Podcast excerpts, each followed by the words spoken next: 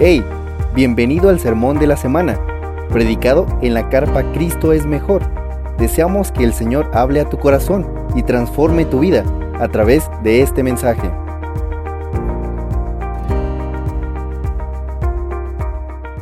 Todavía ah, mejor y más deleitoso para mí hacerlo de pie. ¿Te acuerdas? La última vez estaba en el banquito, entonces gracias a Dios a poder caminar ya es una bendición enorme. Sé bienvenido una vez más y hoy vamos a tener un mensaje temático que tiene por título Hijo de Dios. Y vamos a hablar acerca de lo que realmente implica ser hijos de Dios y cómo el ser hijos de Dios tiene sí o sí que afectar la forma en la que tú y yo entendemos este mundo y la forma en la que tú y yo respondemos ante todo lo que somos, ante todo lo que el Señor es, ante todo lo que ocurre en este mundo, porque hemos entendido esto. Somos hijos de Dios. Ahora, es interesante porque hoy en México, por lo menos, se celebra, eh, ¿qué se celebra hoy en México? El Día del Niño. Y es interesante cómo podemos hacer festividades que mueven todo lo que pasa a nuestro alrededor. ¿no? Ayer ah, fui con mi esposa al súper, ¿no? Eh, ¿Qué crees que tenía descuentos? Juguetes, dulces, helados, ¿no? Ah, fuimos a la plaza y todas las ah, tiendas tenían como, y jugueterías tenían grandes descuentos, grandes ofertas. Aprovecha hoy, solo hoy, solo este fin de semana. Y toda la agenda a nuestro alrededor se movía en pro de esta fiesta. Ahora, lo interesante es que eso pasa también en la iglesia muchas veces. Servicios, eh, los, de flechas están corriendo ahí para bendecir y amar a tus hijos hoy. Ah, y hay muchas cosas que ocurren alrededor de festividades. Y sabes, eso no está mal. Festividades son buenas. Conmemorar personas, eh, momentos, temporadas, es bueno. El problema es que a veces nos clavamos tanto en estas cosas que nos olvidamos del verdadero motivo de las celebraciones. Ubicas a esta mamá afanada, estresada, de malas porque está haciendo la fiesta de su hijo que cumple un año. Que el, el mendigo chamaco ni se va a acordar de ningún detalle, ni va a saber si el pastel era de Peppa Pig o de fútbol o de Coca-Cola, lo que quieras. No, no, no. El niño no se preocupa ni se afana por el sabor del pastel. No se preocupa ni se afana por cuántos invitados llegan o si llega la tía incómoda. No, no, no, el niño. Lo más probable es que los adultos estén ahí conviviendo mientras el niño gatea por algún lugar o se lo pasan de tía en tía en los brazos de alguien. Pero el niño no tiene afán. El niño no tiene estrés. Es lo mismo cuando empezamos a crecer y vemos estas como celebraciones. Y es interesante porque en nuestro rol de adultos nos olvidamos de que también alguna vez nosotros fuimos niños. Y con eso no estoy diciendo, celébrate, felicidades. No, no, relájate. Así, ya, ya, ya veo a las esposas volteando, ya ves, dame un regalo. No, no, no, calma, calma, calma. A lo que voy con esto es, cuando nos envolvemos en el rol de adultos que tenemos, sobre todo quienes tienen el privilegio de tener hijos, entiendes la paternidad y dices, mi, chamba de parte de Dios es amar, proveer económicamente, proteger, formar, liderar, pastorear, consolar. Dices, qué padre. Y gloria a Dios que tengas ese privilegio. Hazlo bien. Gloria a Dios que tengas ah, hijos a los cuales amar. Ámalos mucho. El asunto es que nuestro rol de adultos y padres y maestros y autoridades es simplemente un reflejo del adulto supremo, el que no somos tú y yo, el creador de todo lo que existe. Y el rol de un niño dependiente, frágil, necesitado, no es otra cosa más que un reflejo de nuestra propia necesidad del adulto supremo, de Dios. Cuando tú y yo vemos fechas como hoy y, se celebra el tema de los niños, tú y yo debemos recordar que de hecho Jesús en Mateo capítulo 18, verso 13, dice a sus discípulos, en verdad les digo que si no se convierten y se hacen como niños, no entrarán en el reino de Dios. Así que el llamado a depender, el llamado a ser hijos, el llamado a buscar provisión, el llamado a buscar descanso y consuelo en papá, es un llamado para todos nosotros. Por lo cual voy a suplicarte que mientras abrimos las escrituras hoy y consideramos el mensaje de hoy, no solamente endoses la factura y pases el documento a otro escritorio, como de, ah, bueno, yo no soy un niño, esto es para mis hijos y algún día los educaré. No, no, no. Por favor, no endoses el sermón a, tu esposa o esposo diciendo, si él lo necesita porque es, muy estresadito. Entonces, él necesita recordar que su identidad, no, no, todos necesitamos eso. Tú necesitas eso, yo necesito eso, Pastor Dani necesita eso. Todos necesitamos recordarle a nuestro corazón, luchar con él y aferrarnos a la palabra de tal manera que la palabra transforme nuestra vida. Por lo cual, el mapa va a estar en pantalla y vamos a ver tres cosas. Creo que sí está el mapa en pantalla. No lo puse en pantalla, ¿verdad, Iván? No sé. Pero yo te lo digo. Número uno, vamos a ver que nuestra identidad es una evidencia de su amor. Y vamos a leer primera de Juan.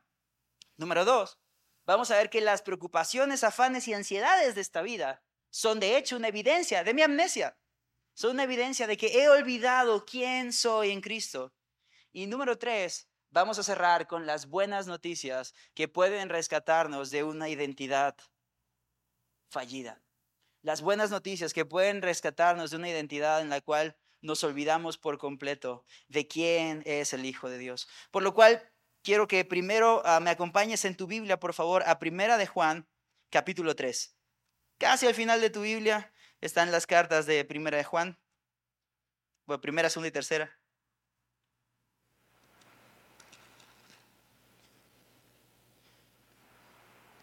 Primera de Juan capítulo 3 comienza diciendo esto.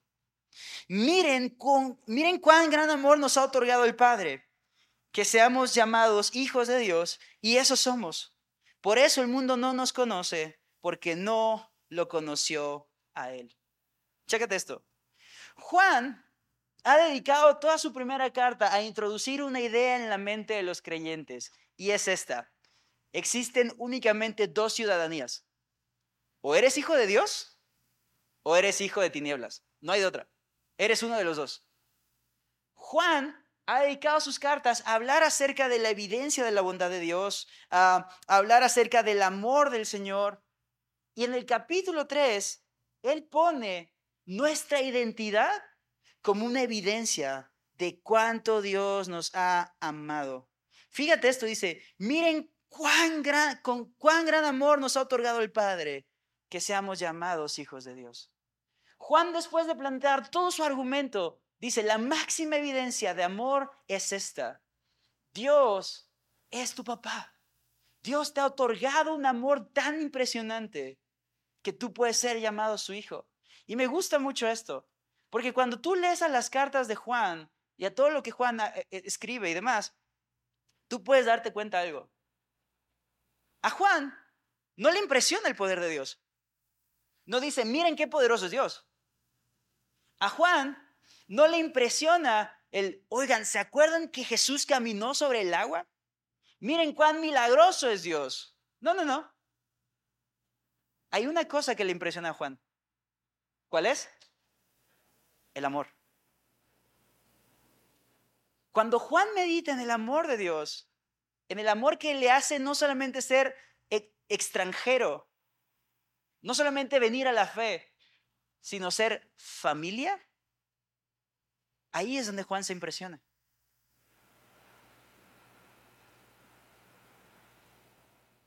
Una de las mayores frustraciones de mi vida, y es poniendo el cuello en la plancha desde temprano, es que yo tengo una muy pequeña capacidad de asombro.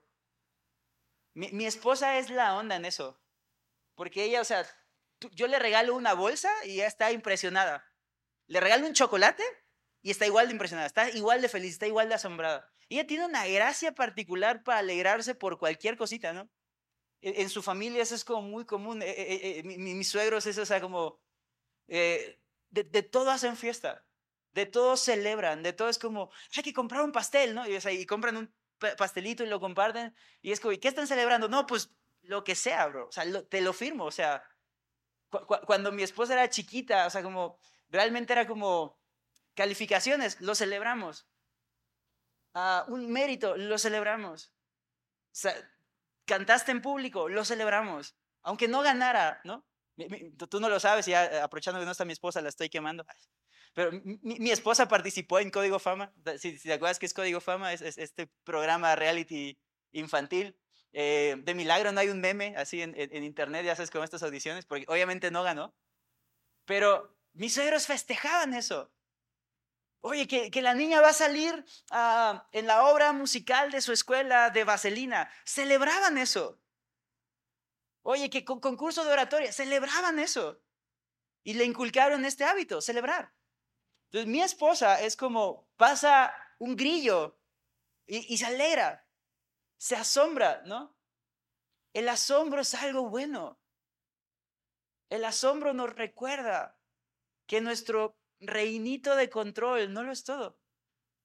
El asombro nos recuerda que hay cosas fuera de nosotros y está bien. Juan ve al amor de Dios y él dice, wow, llegar a ser un hijo de Dios. Despierta una sensación de maravilla, despierta una sensación de admiración, despierta una sensación gloriosa de esto, este glorioso, inconmensurable, inmedible amor me ha hecho ser hijo de Dios. Juan presenta el amor de una manera que es extraña para nosotros. Muchas veces nosotros estamos acostumbrados a un amor romántico. Muchas veces hemos sido influenciados por nuestra cultura y por José José. A que todos sabemos querer, pero pocos sabemos amar, ¿no? Porque querer es la carne y la flor. Y, que, y queremos estas cosas. Y hemos sido influenciados por este amor romántico, ¿no?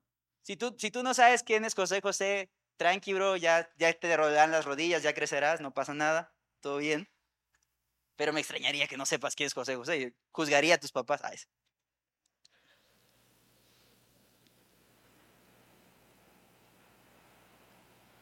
Pero Juan presenta el amor de Dios de una manera tan maravillosa, porque como te decía, hemos sido influenciados por nuestra cultura a un amor romántico y a un amor condicional.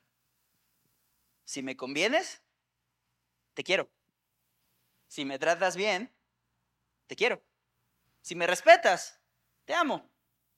Si me honras, si me prestas atención cuando hablo, si te interesas en conocer a mis amigas o a mis amigos, si me acompañas al partido, si te sientas conmigo a ver a la gloriosa máquina de Cruz Azul, nueve veces campeona del fútbol mexicano, te amo. Estamos condicionando normalmente nuestro amor, ¿no? Si estás bonita, si me gustas en la, por ahí de la secundaria prepa, ya, empiezo a pensar una vida contigo.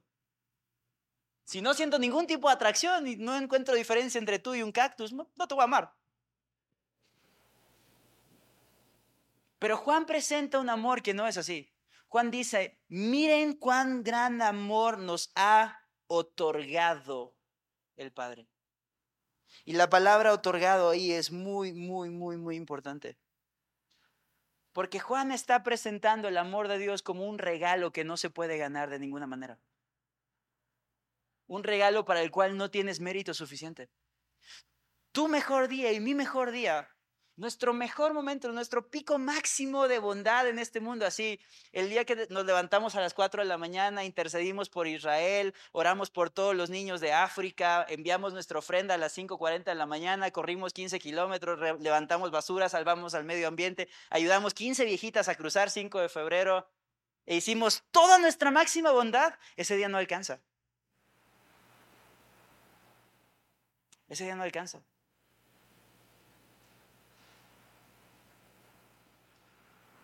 Porque sin el amor de Jesús, tú y yo éramos extranjeros. Tú y yo éramos lejanos. La relación a la que Juan nos está invitando con Dios es gloriosa porque es una relación familiar de amor y de intimidad. Encantado, un, pastor en, en Cancún decía esto, o sea, como, si mi hijo, Matías se llama, Matías que era así y ahora es así, si mi hijo tiene hambre, él solo necesita venir, extender la mano. Y yo deja tú que le voy a dar dinero, bro. Le voy a dar mi cartera. Y le va a decir, ve y compra lo que necesitas. Y lo que yo tenga, sean 10 pesos o 5 mil, está a su disposición porque es mi hijo y lo amo. Si un desconocido llega y me dice, dame tu cartera, eso es asalto. Cuando tú y yo hablamos del amor de Dios que presenta Juan, tú y yo estamos hablando de que pasamos de ser el asaltante que dice cámara, ya te la sabes, a ser el hijo que llega y dice, papi, tengo hambre. Tú y yo pasamos de ser el desconocido, de ráscate con tus propias uñas, a ser el hijo que dice, papi, tengo miedo. Tú y yo pasamos de ser el extranjero lejano que no tiene ninguna relación a los papás, no me dejarán mentir, ser el objeto del amor, la atención y los afectos de alguien más grande que quiere con todo su corazón amarnos, proveernos, protegernos. Jesús mismo lo enseña. Nosotros siendo malos, sabemos dar buenos regalos a nuestros hijos. Nosotros siendo malos, nos esforzamos en promover y, procurar e impulsar a aquellas personas que amamos. Nosotros siendo, yo siendo malo, quiero impulsar a mi esposa a que haga lo mejor que pueda con los dones que Dios le ha dado. Yo siendo malo, reprochándole y regañándola a veces en lugar de afirmarla. En mi corazón te lo firmo, no sé hacerlo, pero en mi corazón está el quiero darte todo. Y eso que mi esposa es mala también. Porque no todos los días estamos de buenas. ¿Sabías eso? Esposo, ¿ya te diste cuenta que tu esposa no todos los días está de buenas? O, tú eres de los que dicen, no, pastor, claro que no. Mi, princesa todos los días está de buen humor. Ah, no se choro, bro. Y aún así, tú y yo queremos, tenemos esta disposición, porque en el fondo nuestro corazón anhela esta clase de amor, esta clase de pertenencia. Y me encanta porque Juan lo dice, el mundo no entiende eso. El mundo no entiende a los cristianos. El mundo no entiende por qué un esposo tendría una sola esposa pudiendo tener cuatro. El mundo no entiende por qué un hijo haría caso a su mamá pudiendo ser rebelde y salirse sin permiso de la casa. El mundo no entiende por qué una esposa, en lugar de empoderarse con toda la corriente feminista, diría, quiero obedecer a mi marido, quiero honrar a mi marido. El mundo no entiende por qué solteros, pudiendo buscar cualquier oportunidad para fornicar, desearían preservarse en santidad. Y Juan lo dice, el mundo no lo entiende porque no conoce a Dios. No puede entender al cristiano porque no entiende a Cristo. No puede entender el llamado que tenemos a vivir como sus hijos y el descanso del alma que eso produce porque no conocen al Padre. Me fascina y me da muchísima esperanza porque Juan dice, mira este gran amor, hemos sido llamados hijos de Dios y eso somos. No somos otra cosa. Me encanta que no dice, y a eso nos parecemos. O, y eso intentamos. O, y eso algún día, si le echas muchas ganas, probablemente llegues a hacer. No, no, no. Eso somos. Es presente. ¿Sabes? Me gusta mucho que el verso 2 dice, amados, ahora somos hijos de Dios y aún no se ha manifestado lo que habremos de ser. Pero sabemos que cuando Cristo se manifieste seremos semejantes a Él porque le veremos tal como Él es. Mi esperanza está en esta. ¿Sabes? Yo no soy perfecto, claramente. Mi esposa te puede decir, pero fácil. No sé amarla como Cristo me ha amado. No sé ser el pastor perfecto que tú necesitas. Si te das cuenta, apenas si me sale bárbaro y ya hasta se me está cayendo el cabello.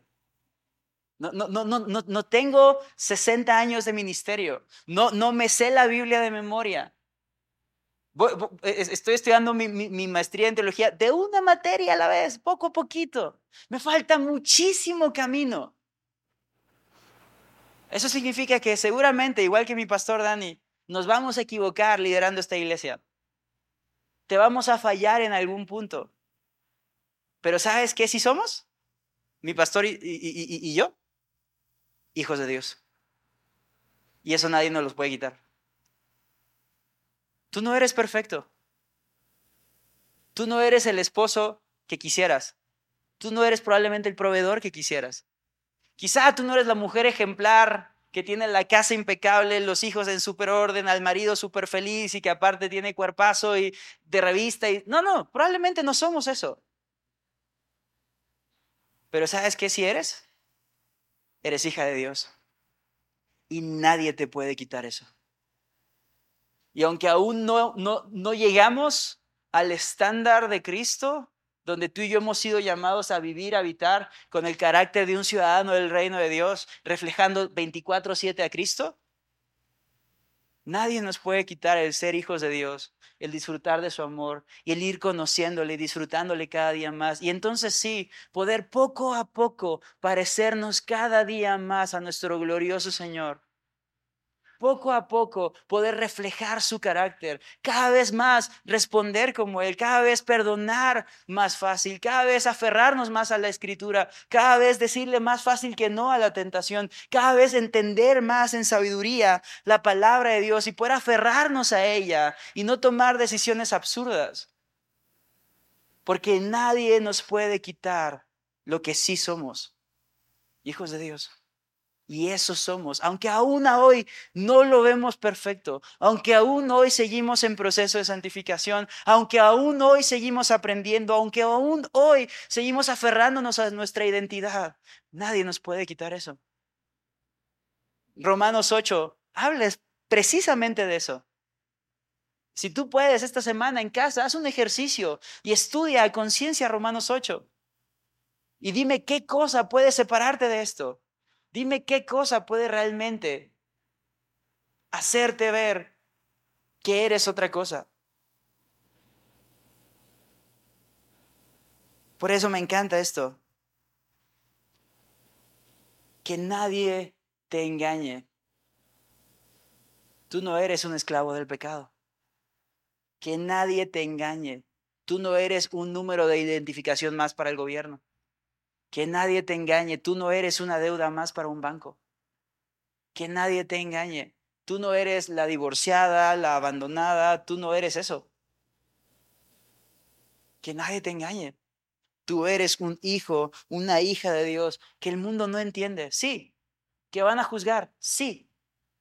Que te van a decir aburrido. Sí. Que te van a decir aleluya. Sí.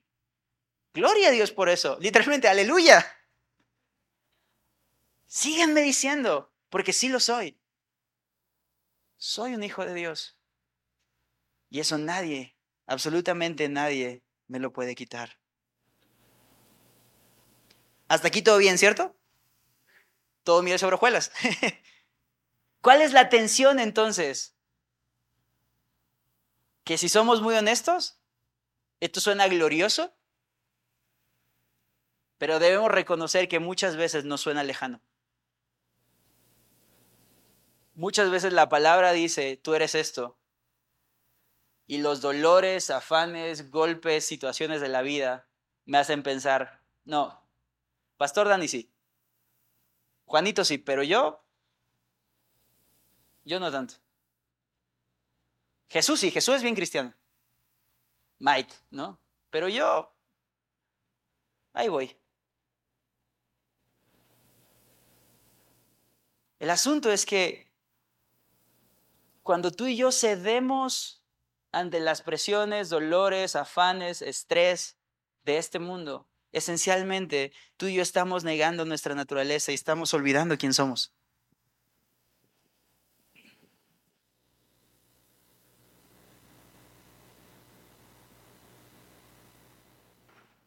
Cuando tú y yo nos olvidamos de lo que la escritura sí dice que somos, es ahí donde tú y yo perdemos contra este mundo.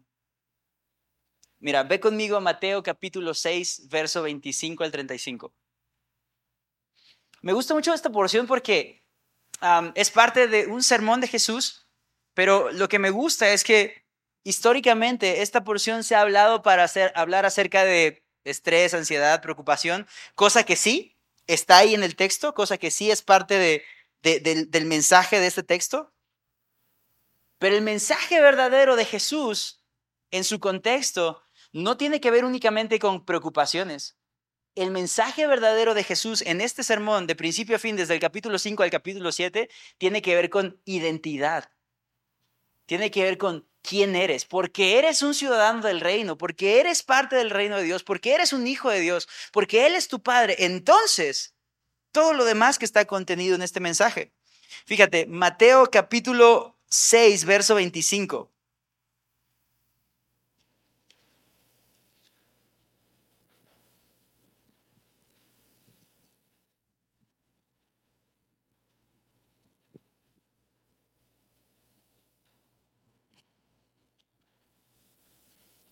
Dice así, por eso les digo, no se preocupen por su vida, qué comerán o qué beberán, ni por su cuerpo, qué vestirán.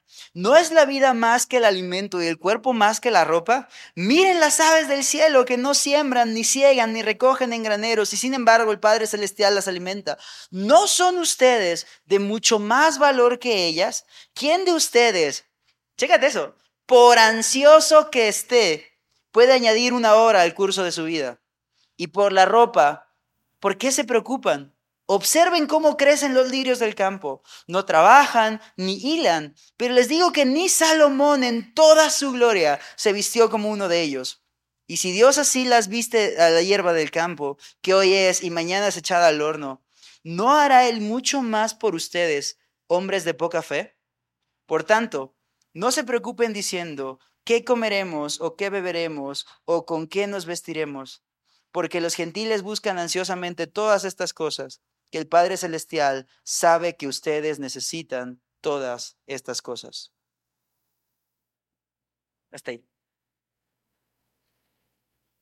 Si tú y yo entendemos que nuestra identidad está arraigada en ser hijos de Dios, entendemos entonces que hay un Padre mejor que tú y yo, que es bueno, que quiere cuidar de nosotros, que quiere proveernos, que quiere sustentarnos, que quiere formarnos. Hay un Padre bueno que no nos va a dejar como estamos. ¿Sabes? Si, si tú ves que tu hijo tiene dificultades para hablar, no lo dejas así. Si tú ves que tu hijo se siente mal, le duele la cabeza, no dices, ay, bueno, a ver dónde lo apago un rato y lo reinicio, ¿no? No es una computadora. Si tú ves que tu hijo tiene hambre y este deseo que te decía que está en nosotros de procurar, de proveer, de, formar, es real, ¿por qué pensamos que Dios no es así contigo y conmigo? Cuando tú y yo nos afanamos, cuando tú y yo nos estresamos, cuando tú y yo estamos comiendo las uñas y con tic nervioso, así como todo preocupado por el, trabajo, por lo que tú quieras, esencialmente, esencialmente lo que estamos diciendo es, Dios, como sé que tú no me vas a sostener, yo tengo que ver cómo resolver esto. Ojo, no está mal trabajar. Me encanta el ejemplo que pone Jesús. No está mal planear. Si, si tú vas, me, me encanta porque dice, mira las aves del cielo. Ahora, todos nos quedamos con el que no siembran ni ciegan y su padre las alimenta. Pero las aves sí vuelan, las aves sí construyen nidos, las aves sí llevan cositas en sus piquitos. Es decir, sí se mueven si hacen cosas, si son activas. Pero alguna vez has visto un ave afanada, preocupada, escuchándole decir como, ay, ¿qué hago? ¿Qué hago? ¿Qué hago? ¿Dónde voy a encontrar gusanitos este mes? ¿Dónde voy a encontrar? Ay, no, no, no, no, no, Dios mío, Dios mío. Y es que, ¿qué tal que voy al árbol de siempre y no hay gusanitos? Híjole, ¿dónde, dónde, dónde? ¿Cómo produzco gusanitos? ¿Cómo hago más gusanitos?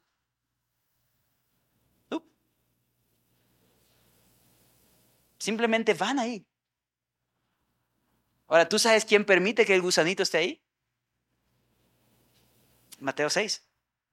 El Padre las alimenta. ¿Has visto un ave así que, diga, ay, no, no, no, es que ya se me están cayendo las plumas del estrés?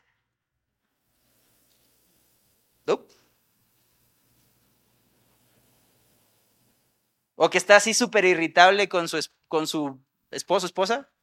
Porque, ah, es que qué estrés, es, es, que, híjole, no tienes idea la inflación, cómo subió el precio del gusanito, ¿no?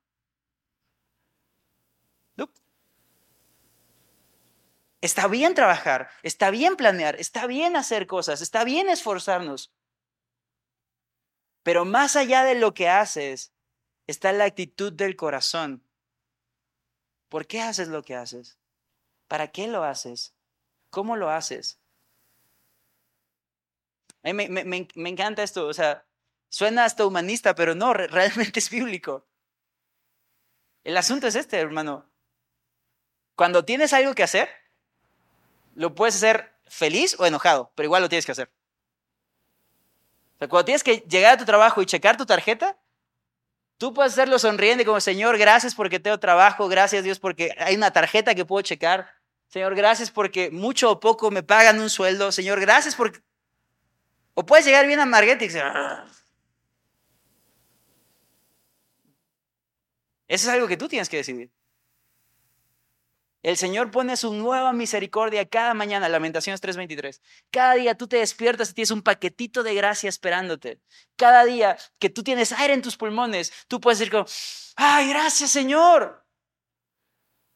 Porque aún a pesar de un mundo que acaba de pasar hace un poquito de tiempo, una pandemia global donde gente no podía respirar, yo en automático respiro. Ni siquiera estoy pensando en eso. Ni siquiera estoy pensando, respira, respira, respira, respira, respira. No, el Señor está sosteniendo tu cuerpo. Hay procesos químicos y fisiológicos que ocurren en tu cuerpo en forma automática.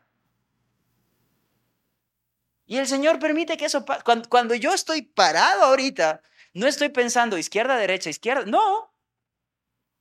Porque el Señor es el que sostiene mi cuerpo. Y ahí nos tienes sobrepensando en cosas menos importantes cuando la vida misma el Señor la sostiene.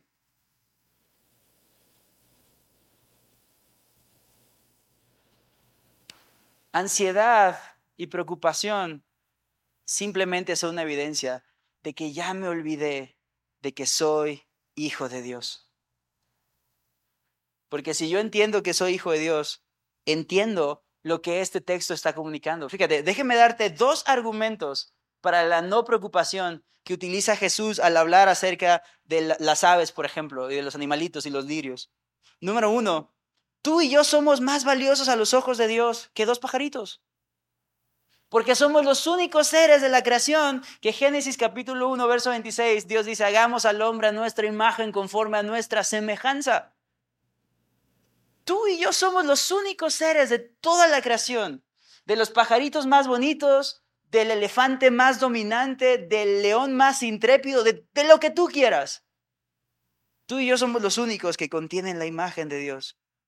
Y número dos, porque la preocupación no consigue nada de todos modos.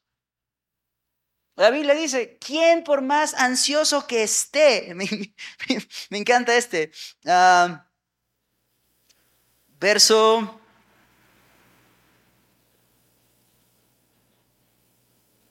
27. ¿Quién de ustedes, por ansioso que esté, puede añadir una hora al curso de su vida? El llamado en la escritura no es a vivir en preocupación. La preocupación simplemente es una evidencia de que ya me olvidé de que soy un hijo de un Dios bueno y misericordioso que me ama y que quiere cuidar de mí. Robert Moons, un teólogo mucho más inteligente que yo, lo sintetizo así. La preocupación es un ateísmo práctico y es una ofensa a Dios. Porque repito, detrás de mi estrés, detrás de mi arrancarme el cabello, detrás de mi jalarme las barbas, detrás de mi morderme las uñas, hay un Dios, si yo estuviera en tu lugar, yo lo haría mejor. Si yo estuviera en tu lugar, yo me pagaría más. Por supuesto que sí. ¿Quién de nosotros, si, fuera su, como el dueño de su compañía, no diría, suban el sueldo a Dan, 500%? Pero nos olvidamos de que el sueldo de Adán no lo pone Toyota. El sueldo de Adán sale directamente de la gloria y voluntad de Dios, firmado por el escritorio de Dios y pagado a través de una empresa. Pero cada cosa que tú y yo tenemos, familia, antes de pasar por Toyota, Bombardier, la empresa que quieras, está sellado y firmado en el escritorio del Padre. No hay algo que llegue a tu vida que no cruce ese escritorio. Por eso tú y yo podemos descansar. Por eso tú y yo podemos enfrentar lo que venga. Porque como cantábamos hace un momento, Jesús es el Señor. Y el Señor, el dueño de todo, eligió humillarse, despojarse de su gloria, sufrir la cruz, para que sus hijos pudiésemos tener paz. ¿Ubicas esta típica mamá luchona mexicana que dice, es que yo me quitaría el bocado de la boca por mis hijos. Te creo. Pero tampoco tienes tanto mérito. Porque Jesús no solo se quitó el bocado, se despojó de su gloria misma para morir en una cruz, para que tú y yo fuéramos sus hijos. Ansiedad y preocupación son tiranos porque nos engañan y nos hacen olvidar lo que realmente somos. Jesús dice, hey, mira los lirios del campo. Mira cómo se ven gloriosos, cómo se visten. El Padre Celestial los viste y pone al hombre más rico de, que ellos conocían en su momento, a Salomón. Dice, ni siquiera Salomón, con todo lo que tenía, podía igualar la belleza de un lirio del campo. Y me encanta ver que Jesús dice, ¿y eso? Eso es temporal. Un lirio del campo un día crece y al otro día ya no está. Y si para algo desechable el Señor pone tanto amor, tanto empeño, ¿qué nos haría pensar que no lo hace contigo y conmigo, que somos seres eternos? Que en cuanto se apaga la luz de este lado del sol, estaremos en su gloria eterna. Familia, el asunto es este. El cristianismo no se trata como de una bonita esperanza futura nomás para sobrellevar el, paso mientras llegas. No, no, no, no, no. El cristianismo es la realidad de que la eternidad afecta cómo vives hoy. No es para que lo sobrelleves, no. Es para que entiendas. No se trata de aquí. No se trata de hoy. Lo más glorioso que tengas aquí no es suficiente, no se trata de esto. Y me encanta porque Jesús dice, los gentiles buscan estas cosas, pero el Padre sabe que ustedes las necesitan. Nuevamente Jesús pone todo el centro de atención en la relación. No en el mérito, no, no, en la relación. El Padre, su Padre, tu papá, sabe qué cosas necesitas. Tu papá el que quiere protegerte, el que quiere amarte, el que quiere consolarte, sabe qué es lo que verdaderamente requieres. Por eso repito, todo en esta vida se basa en necesito recordar que soy un hijo de Dios. Si yo olvido eso, lo más ya está. Si yo olvido que soy un hijo de Dios, entonces sí me voy a entregar a las pasiones de este mundo. Entonces sí, mi carácter gandalla es lo único que le va a quedar a mi pobre esposa. Entonces sí, mi negligencia como proveedor y como trabajador es todo lo que voy a tener. Entonces sí, mis aciertos y virtudes en la chamba y lo que pueda escalar o no escalar, eso es todo lo que tendré en la vida. Por eso constantemente la trampa del enemigo es esta, hacernos olvidar nuestra identidad. Ese es justamente el atentado de toda la ideología de género y todo el movimiento liberalista de la actualidad y lo que redes sociales y TikTok y nuestros muchachos y jóvenes y niños ven en Internet. Esa es la agenda. Que olvides quién eres. Que, que, que, que, no sepas de qué va tu vida. ¿A quién le pertenece tu vida? Porque entonces sí, lo que ves es todo lo que hay y esfuérzate por tener más porque Es todo. Entonces sí, persigue tu felicidad y, y deja tu familia porque, ay, es que ya no me siento feliz. ¿Qué es todo lo que hay? Pero Pablo escribe en 1 Corintios capítulo 15. O sea, me, me, encanta, si Cristo no hubiera resucitado, seríamos dignos de que todo el mundo nos tenga lástima. Y entonces sí, comamos y bebamos y demos de porque mañana nos morimos y ya no hay nada.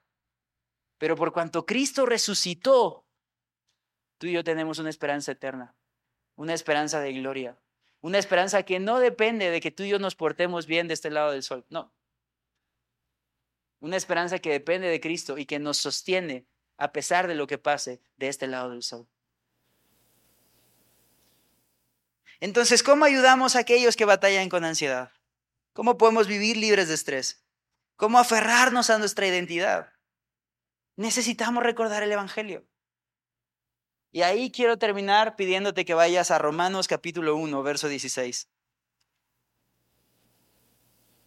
Esta semana me tocó el privilegio de grabar una clase para el seminario, para el SEBAM, y cuando estaba estudiando y leyendo esto, como el texto central de Romanos, de repente hizo un eco en mi corazón que te firmo, yo necesitaba escuchar.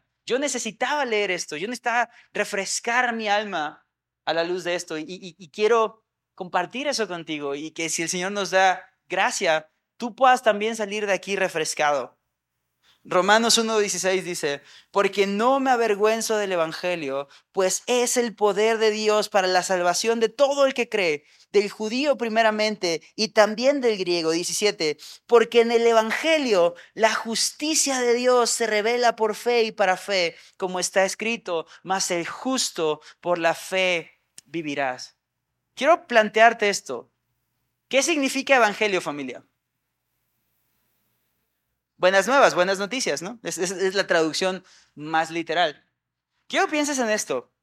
En los tiempos de Pablo, cuando Pablo escribe esto, decir buenas nuevas no era tan asociado a la iglesia como lo es para ti y para mí.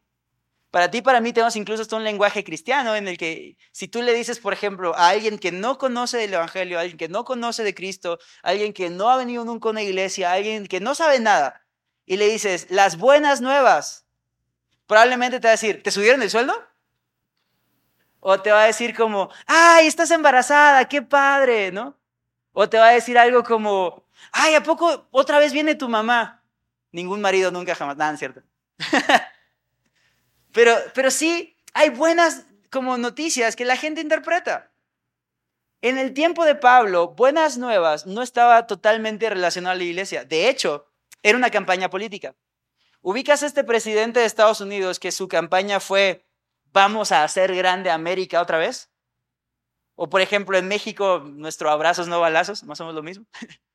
Eran frases que posicionaban a una figura política. Y en, en el caso de las buenas nuevas, era una inscripción de Augusto César. Básicamente, él ponía por todos lados trayendo buenas nuevas al imperio, comunicando esta idea, si yo reino, al imperio le va bien.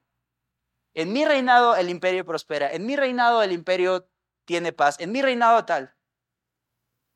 Cuando Pablo abraza el concepto de buenas nuevas y lo como lo abraza junto con el evangelio, con lo que Dios le ha revelado y ha entendido de Jesús. Pablo estaba diciendo esto. No es una figura política, no es un emperador, no es un cambio en el trono, no es una aparente falta de guerra, es Jesús, el Hijo de Dios, quien realmente puede traer buenas noticias a tu vida. Cuando tú y yo hablamos de buenas noticias, probablemente tú y yo pensamos que el Evangelio tiene que ver per se con algo bueno para mí. Con, pues dame una buena noticia, ¿no? Pero la buena noticia ni siquiera es la salvación. Y esto es controversial, lo que voy a decir. Pero que el Señor me dé gracia para explicarlo bien y que quede claro. La salvación es parte de la buena noticia. Pero ¿de qué serviría ser salvado o de qué serviría una eternidad para tener más de lo mismo? La verdadera buena noticia es que el rey de todo quiere relacionarse contigo. La verdadera buena noticia no es la eternidad. La verdadera buena noticia no es el paraíso, no es el cielo. La verdadera buena noticia no es que ya no va a haber más lágrimas. La verdadera buena noticia es que el rey de todo va a estar ahí contigo. La verdadera buena noticia es que el rey de todo quiere y puede relacionarse contigo, no solamente como un rey. Regresa al principio del sermón. Te ha otorgado un amor tan grande que quiere relacionarse contigo como tu padre. Esa es la verdadera buena noticia.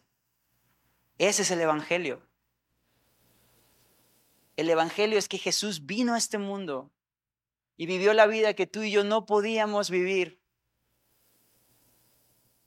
para pagar el precio del pecado que tú y yo cometimos y Él no. Y ponernos entonces en una relación correcta con el Padre. Y Pablo escribe, de eso, de eso yo no me avergüenzo. Pablo dice, si hay algo, si hay algo digno de orgullo en mi vida, si hay algo digno de ser presumido en mi vida, si hay algo que vale la pena contar de mí, es que por la gracia de Jesús yo estoy en una relación correcta con el Rey del universo. Ese es el Evangelio.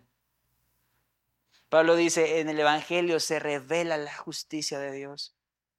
Me encanta ver que justicia tiene varias connotaciones ahí. Justicia es algo que Dios es. Dios es justo, es un atributo de su carácter. Salmo 50 enseña eso, Isaías 52, 7 enseña eso.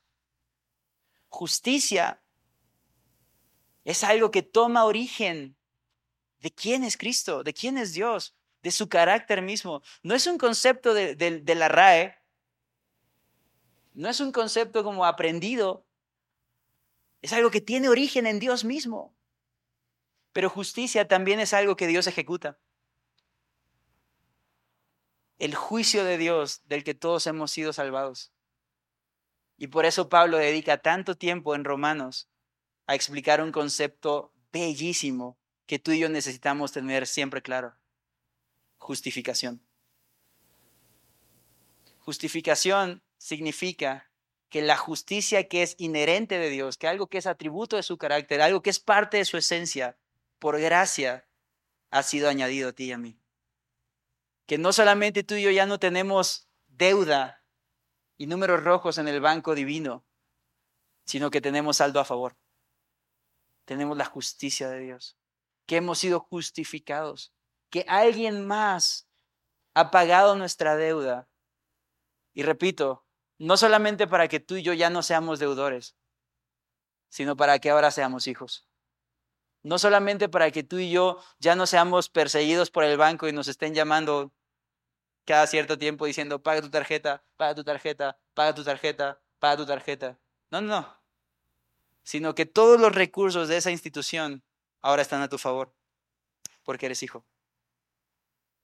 Con esto no estoy diciendo entonces, Ferraris para todos, no. Con esto estoy diciendo, el Espíritu Santo de Dios, el que Juan 16 dice que consuela, está disponible para ti. El Espíritu Santo de Dios, el que primero los Corintios 11 dice que da dones y gracia, está disponible para ti. Que la sabiduría de Dios de la que habla Santiago está disponible para ti. Que la gracia, el amor y la fidelidad de la que habla Primera de Juan capítulo 3 están disponibles para ti. Que su Espíritu Santo que intercede por nosotros con gemidos indecibles, como lo enseña Romanos 8, está disponible para ti. Con esto estoy diciendo la verdadera cura contra la ansiedad no es menos problemas. Este mundo no va a mejorar. si has leído la Biblia, tú sabes cómo termina la historia. Este mundo va a ser desechado. Si tú has leído la Biblia, tú sabes cómo termina este planeta, bonito y lo que quieras. Dios bendiga los lagos de Montebello. Igual se van a ir. Qué padre la Peña Bernal, igual se va a ir. Qué bonito, qué hermosos son los atardeceres, igual se van a ir. Lo mejor de este mundo no es suficiente. La solución no es que haya menos estrés, no es que haya menos problemas, no es que mejore el gobierno, no es que mejore la economía, no es que termine en 5 de febrero, no, no, no. ¿Te, imaginas qué, padre sería? Qué así, están cortando el listón y ¡pum! el rapto y nos vamos todos. Espero que nos vayamos, ¿verdad? Que te cases, que te suban el sueldo, que alcances a este, a este puesto que persigues en tu trabajo. Eso no es la solución. La solución es que nos aferremos a nuestra identidad. La solución es que recordemos el Evangelio. La solución es que recordemos lo que nadie nos puede quitar. Tú y yo somos hijos de Dios. ¿Me acompañas a? Señor, gracias por tu amor y por tu bondad. Gracias Dios por tu fidelidad. Gracias Señor porque pudiendo soltarnos, has decidido no hacerlo. Has decidido cargarnos como tus hijitos y has decidido darnos una cura perfecta en ti, tu evangelio. Señor, ayúdanos a recordar, ayúdanos a aferrarnos, ayúdanos a vivir glorificándote, porque eres digno de eso.